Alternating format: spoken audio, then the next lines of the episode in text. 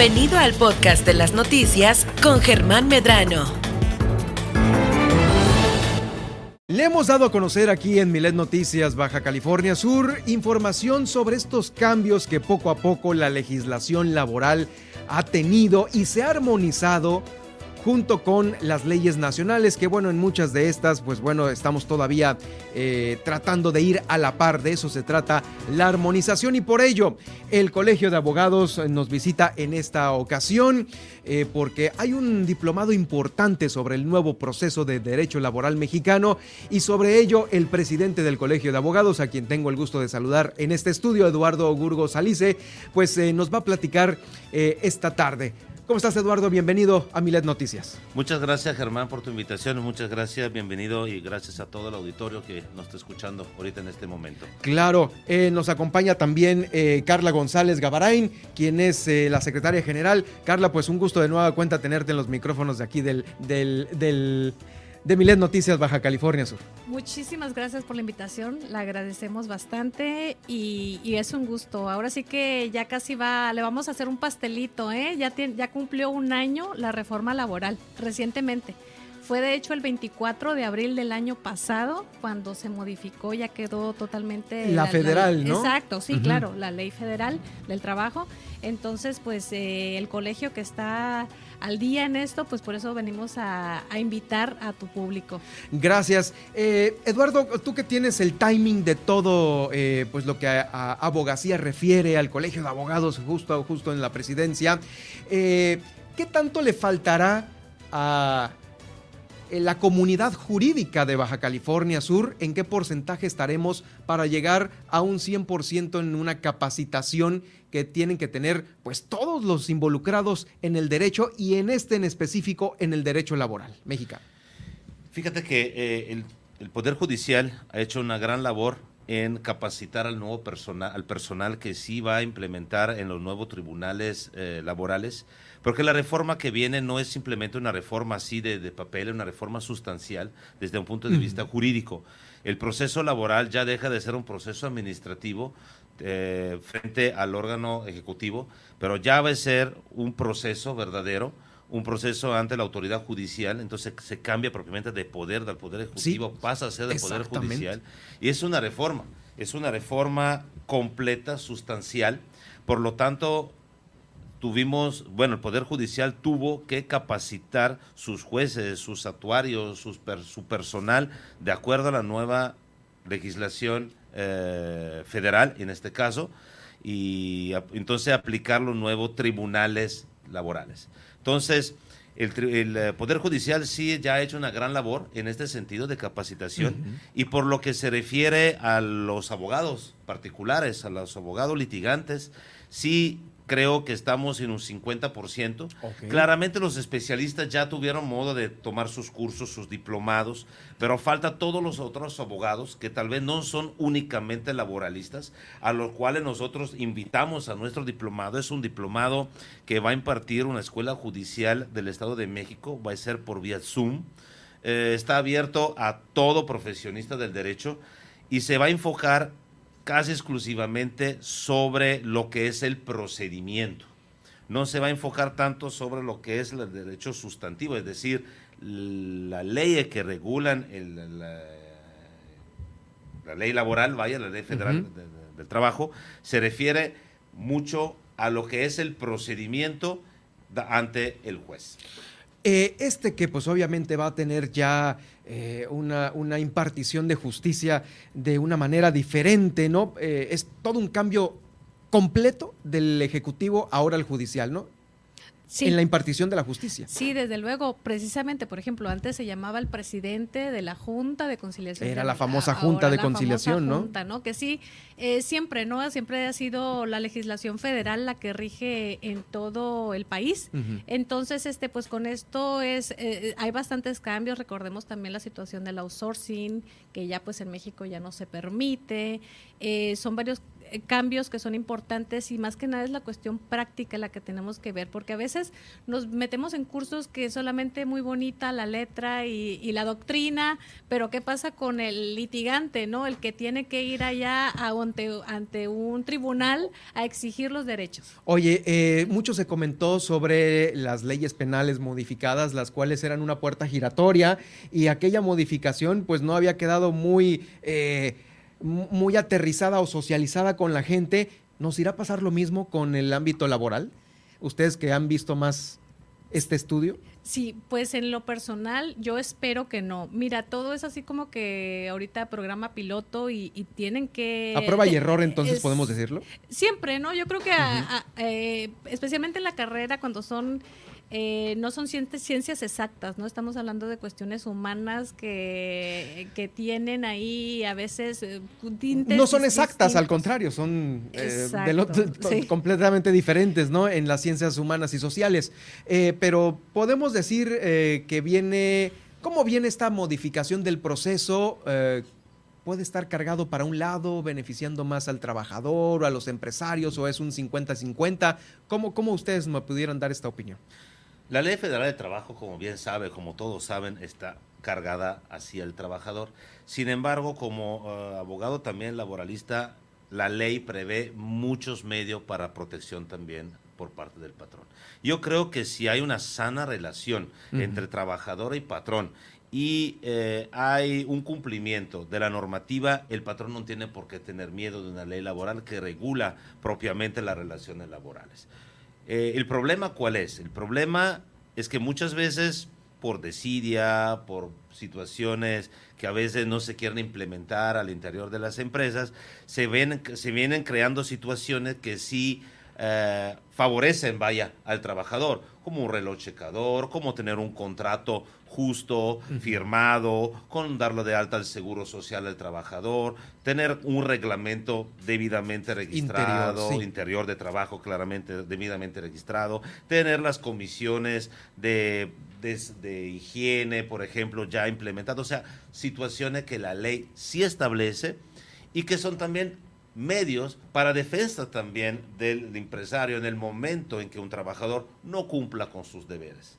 Yo digo siempre que un buen trabajador nadie va a tener problemas, pero también hay medios para poder el mismo empresario prevenir estas situaciones con malos trabajadores. Con relación, perdóname, a la pregunta, a la pregunta eh, que hacía, fíjate que el, el eh, nuevo procedimiento es muy similar, digo, no es igual, ¿no? Pero es muy similar a lo que es el proceso oral mercantil, situaciones que ya se está dando desde hace tiempo en los tribunales y que entonces no va a ser propiamente un balde de, agua helada completamente diferente. Por los abogados que ya más o menos eh, pisan los tribunales, ya es algo que más o menos podemos entender. o sea, la novedad sería ese tema de pasar en papel a los juicios orales. Va a ser un juicio oral, totalmente oral, donde el juez puede valorar personalmente eh, el trabajador, los testigos, ver si efectivamente hubo o menos un despido, si efectivamente se dieron las situaciones así como se está declarando la demanda.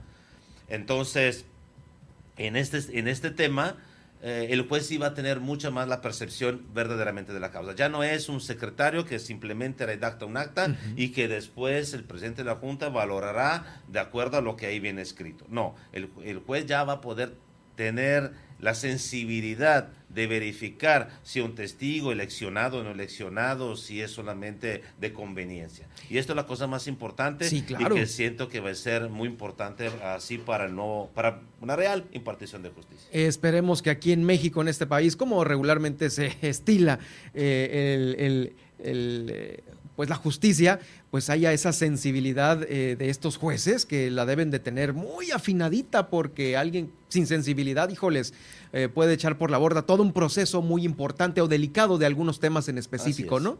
Eh, Carla, como secretaria general del el Colegio de Abogados, tenemos temas importantes que se van a tratar en este diplomado. ¿Tienes los más relevantes o si nos puedes platicar las ponencias que tendremos? Sí, desde luego, mira, se va a tratar por módulos.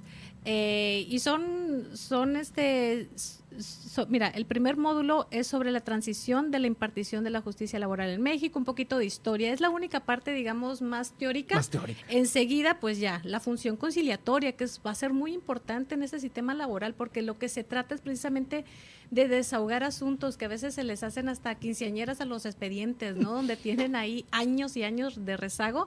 Entonces la idea es esa, ¿no? Priorizar lo que es la conciliación entre las partes. El siguiente módulo nos habla precisamente de lo que es el procedimiento ordinario, que es precisamente ya toda la, parte legal de cómo se va a llevar a cabo el juicio. No llegaste a una conciliación, bueno, iniciamos el proceso ordinario. Sí, y la diferencia ahora, precisamente lo que se pretende lograr con este cambio laboral, es que sea una, una justicia más rápida y expedita, ¿no? Que se cumpla con, las garantías que señala la Constitución, en el sentido de que tengamos ya una justicia rápida y que se lleve todo en la misma Sí, que no se estén amontonando los expedientes ahí como en los otros casos que teníamos en el antiguo sistema. Exactamente. Y ya, pues obviamente en este consecutivo sigue la segunda parte, que es el procedimiento ordinario, en la segunda parte, que es cuando se ofrecen las pruebas y todo eso, y la tercera parte este, son este, días específicos que va a haber de los módulos, y ya por último lo que es este el procedimiento de ejecución que es la parte donde ya, ¿no? Cuando se gana el laudo y que sigue y cómo puedes ejecutar, que a veces este, muchos trabajadores se quedan eh, atorados, digámoslo así, en esta parte. Entonces, ¿Por este, ¿por qué? Pues porque vienen cuestiones de tipo legal ahí que precisamente si toman el curso tienen que aprender para que los abogados este, sepan cómo desatorar esas partes, ¿no? Y, y hacer este, todas las cuestiones legales que tienen que, que ser para que no sigan pasando esas situaciones, ¿no? Y se, que no se queden a veces los trabajadores sin poder este, ejecutar un laudo o al revés, también en el caso del patrón, ¿no? Que a veces este eh, tiene una fuente de trabajo que no puede utilizar porque no se ponen de acuerdo, ¿no? Entonces es tratar de evitar esas situaciones que a final de cuentas afectan la inversión, afectan lo que es la economía local y, ojalá no se logre el objetivo con esta reforma laboral. Definitivo. Estamos platicando esta tarde con el, eh, presidente del Colegio de Abogados aquí en Milet Noticias, Eduardo Gurgo Salice, y también con su secretaria general, Carla González Gabarain. Eh, Presidente, mucho se ha avanzado eh, ya con el tema de la mediación y este tema creo que ha venido a resolver eh, grandes problemas que se iban a lo jurídico, al papeleo, y ahí podían durar, como dice Carla, años y años los expedientes. Creo que ese es uno de los primeros avances que podemos decir, nos hemos anotado una palomita en el, en el derecho mexicano para eh, tratar de ir eh, limando asperezas y resolviendo problemas y creo que este es uno de los puntos que ahora esta nueva reforma trae, ¿no? Así es. Te agradezco mucho de la pregunta porque efectivamente me hubiera gustado probablemente intervenir sobre este tema. La mediación ya es algo que viene para quedarse. La mediación no es solamente en materia laboral. Próximamente veremos también la mediación en materia civil y familiar. Va a ser un requisito de procesabilidad. Es decir, no se va a poder llegar a un proceso sin antes haber intentado la ah, mediación. Muy buena idea. Porque la idea es que se puedan disminuir, disminuir hasta de un 50% los juicios en los tribunales. La carga de trabajo. La carga de trabajo. Entonces, también las partes muchas veces desconocen esta posibilidad. Y la verdad, eh, el eh, licenciado Rubén Cardosa, que está encargado del centro de mediación aquí de la tribunal, ha hecho una gran labor porque de verdad sí está implementando este nuevo sistema y con el, con el, afán propiamente de disminuir. Hay mucha gente que, repito, no sabe de esta posibilidad y muchos eh, asuntos se pueden resolver ahí, sin necesidad de ir ante un juicio, de, ir en un juicio de años. O de mucho dinero, ¿no? Muy bueno por los abogados, ¿verdad? Pues sí, Pero al final de cuentas, eh, no, no es por los intereses de la gente del ciudadano que quiera resolver su conflicto de manera rápida.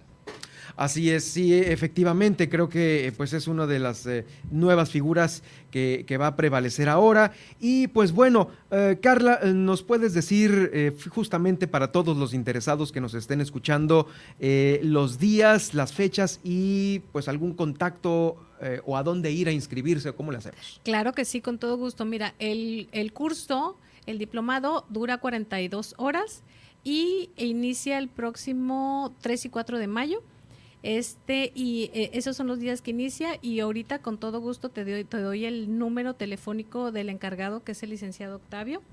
Eh, pero el 3 y 4 inicia, pero va a ser hasta el 16 de junio. Sí, sí, sí, sí, son módulos, este son precisamente cuando se va cuando se va a llevar a cabo aquí pues viene toda la información. El licenciado Octavio Insunza es el encargado y quien tiene toda la información precisamente para quien esté interesado. Oh, También en la página de Facebook del Colegio de Abogados eh, con todo gusto. ¿Cómo se llama la página? Así nomás, Colegio de Abogados La Paz o BCS.